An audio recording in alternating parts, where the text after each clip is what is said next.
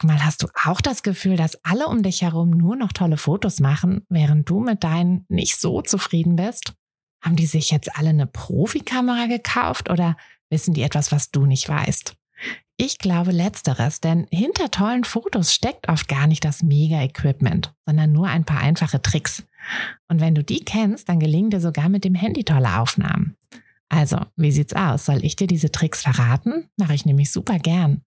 Melde dich gleich für meinen 0-Euro-Workshop Bessere Bilder an. Dazu suchst du dir unter fotografenschmiede.de slash workshop minus bessere minus Bilder einfach deinen Wunschtermin aus. Und dann gibt es ganz bald eine Person mehr, die auch nur noch tolle Fotos macht, nämlich dich. Also, wir sehen uns im Workshop. Herzlich willkommen in dieser Espresso-Folge. Hier bekommt ihr wieder einen Tipp aus meinem Alltag für euren Alltag. Und heute möchte ich gerne mal ein paar Dinge zum Thema Resilienz sagen. Das ähm, Wort ist ja, ja in der Corona-Zeit ziemlich hochgekommen und eigentlich ein ziemlich gutes, ziemlich gutes Wort und auch eine ziemlich gute ähm, Sache, die mit der wir uns immer mal wieder beschäftigen sollten. Bei Resilienz geht es ja um die Anpassungsfähigkeit, also die, ähm, die Eigenschaft, quasi sich an Veränderungen anzupassen, Herausforderungen anzunehmen und sich aber auch in schwierigen Situationen nicht irgendwie unterkriegen zu lassen. Also eigentlich ist es ja hauptsächlich dieses nicht unterkriegen lassen. Das ist ja so ein bisschen der Kern der ganzen Sache.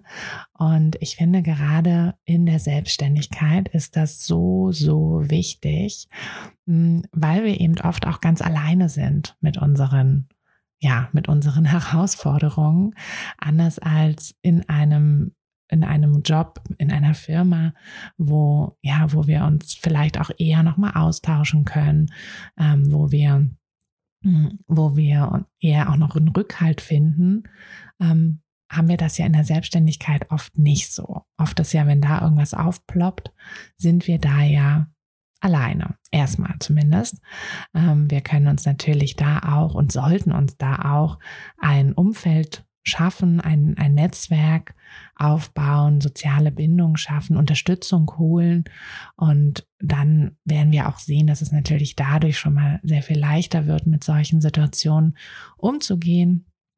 Aber ja, im ersten Moment sind wir eben alleine. Und ich finde, dass es einfach eine Sache ist, aus der wir auch immer einen Vorteil machen sollten. Dieses, ich bin allein, ich ich kann mich selber schnell auch oder viel, viel schneller ja auch an so eine neue Situation anpassen. Das ist einfach ein Riesenvorteil gegenüber großen Unternehmen. Ähm, ich kann mich noch dran erinnern, ich habe mal in einem in einer etwas größeren Textagentur gearbeitet, ähm, mit einem ja doch sehr großen Kunden auch. Und das war ein Albtraum, wenn man da mal eine neue Idee einbringen wollte. Also Idee umgesetzt wurde, erstens war sie dann gar nicht mehr meine Idee, weil tausend Leute plötzlich dran rum, rumgedoktert haben. Und ja, außerdem war es halt einfach dann auch nicht mehr eine neue Idee, weil weil es so lange gedauert hat, da alle, die da irgendwie mit zu tun hatten, ähm, ja, mit reinfuschen konnten. Also das ist natürlich nicht immer negativ. Sicherlich ist es auch oft gut, wenn da viele, viele Personen dran beteiligt sind. Aber mh, gerade diese, diese Spontanität und auch diese Authentizität, die geht halt total verloren. Und das ist eben so ein Riesenvorteil, den wir als Selbstständiger, gerade als Solo-Selbstständiger, aber auch wenn wir ein kleines Team haben, den wir einfach haben und den wir wirklich auch wertschätzen sollten. Und der, der uns einfach auch ein bisschen helfen sollte, über Dinge ja, hinweg, hinweg zu sehen, wenn die vielleicht mal nicht so richtig gut laufen. Also meine, meine Tipps für euch, wenn ihr, ja, wenn ihr merkt, dass ihr euch so ein bisschen schwer tut damit, ähm, wenn Herausforderungen, Veränderungen anstehen, ähm, damit wirklich klarzukommen, umzugehen und wenn das, also wenn das euer, euer Problem ist, dann ist mein erster Tipp wirklich erstmal sich die Situation mh, hm, anzunehmen. Also nicht versuchen, euch dagegen zu sträuben, ähm, dem Ganzen sich zu widersetzen, sondern es zu akzeptieren, zu akzeptieren, dass das jetzt eben eine neue Situation ist. Also ich finde gerade, wenn auch so neue technische Sachen dazukommen, die KIs, die immer mehr auch in die Fotografie reinkommen, wenn wir, natürlich können wir uns dagegen widersetzen und sagen, ah nee, ist doch alles blöd und es klappt doch sowieso nicht richtig. Aber wir können auch gucken, ob wir es nicht doch irgendwie nutzen können, ob es nicht doch irgendwie unseren Alltag ein bisschen ja, erleichtert. Und wenn wir sagen, nee, es ist nicht für uns, ist ja auch nicht jede neue technische ähm, Errungenschaft irgendwie was wirklich langfristig Positives. Aber wenn wir, wenn wir es gar nicht erst anprobieren, wenn wir gar nicht erst schauen, ob es doch zu uns passen könnte, wenn wir uns direkt von Anfang an dagegen sträuben, dann haben wir natürlich auch nicht die Möglichkeit, an dieser Herausforderung zu wachsen. Also nehmt Herausforderungen an, sträubt euch nicht gegen schwierige Situationen, sondern schaut, wo ihr vielleicht ja, da irgendwas mit rausnehmen könnt und seht immer, habt immer im Hinterkopf diesen großen Vorteil, dass ihr in der Selbstständigkeit einfach so schnell handeln könnt und euch so schnell auch ja, den neueren, neuen Dingen anpassen könnt. Das ist wirklich ein Riesenvorteil. Dann, was ich ja auch schon gesagt habe, der zweite Tipp, wirklich die Unterstützung, die soziale Bindung. Baut euch ein Netzwerk auf. Sucht euch, es müssen nicht hunderte andere Fotografinnen sein, aber zwei, drei in eurem Umfeld, in eurem Bekanntenkreis, Freundeskreis mit einbeziehen. Also wirklich da ein bisschen die Verbindung zu knüpfen. Das ist so viel wert. Mm, und das ist auch egal, ob das jetzt online oder offline ist also fürs Erste egal. Ähm, Im zweiten Schritt müsst ihr natürlich schon schauen, was euch da auch gut tut, was ihr braucht. Aber für den ersten Schritt ist es egal. Hauptsache, ihr habt da einfach jemanden, hm, mit dem ihr euch mal austauschen könnt. Jemanden, der dieselben Probleme hat wie ihr und der euch da auch einfach so ein bisschen, so ein bisschen hilft, durch vielleicht auch mal ein bisschen schwierigere Zeiten zu kommen.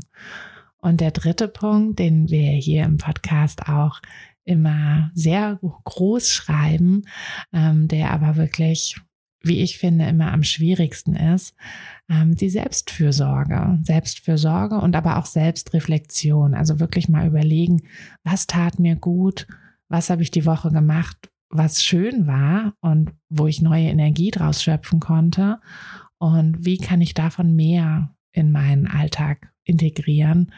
Ähm, mir fällt das immer wieder auf, also egal in welcher Situation, sobald sich meine To-Do-Liste füllt, fange ich an, Abstriche zu machen bei mir selbst und fange an, weniger für mich zu tun, all die Dinge, die mir eigentlich gut tun, zu streichen und sag mir dann immer, naja, das ist jetzt nur für eine kurze Zeit.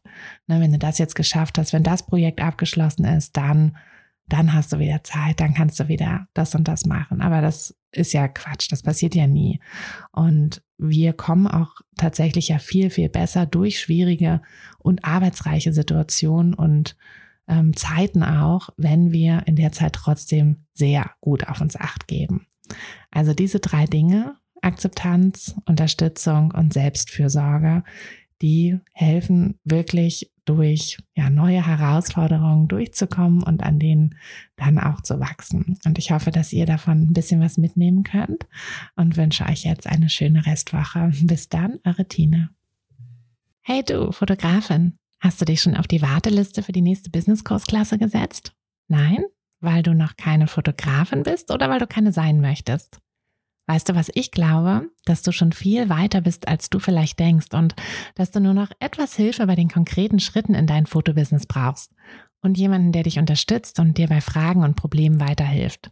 Genau das also, was du im Businesskurs bekommst.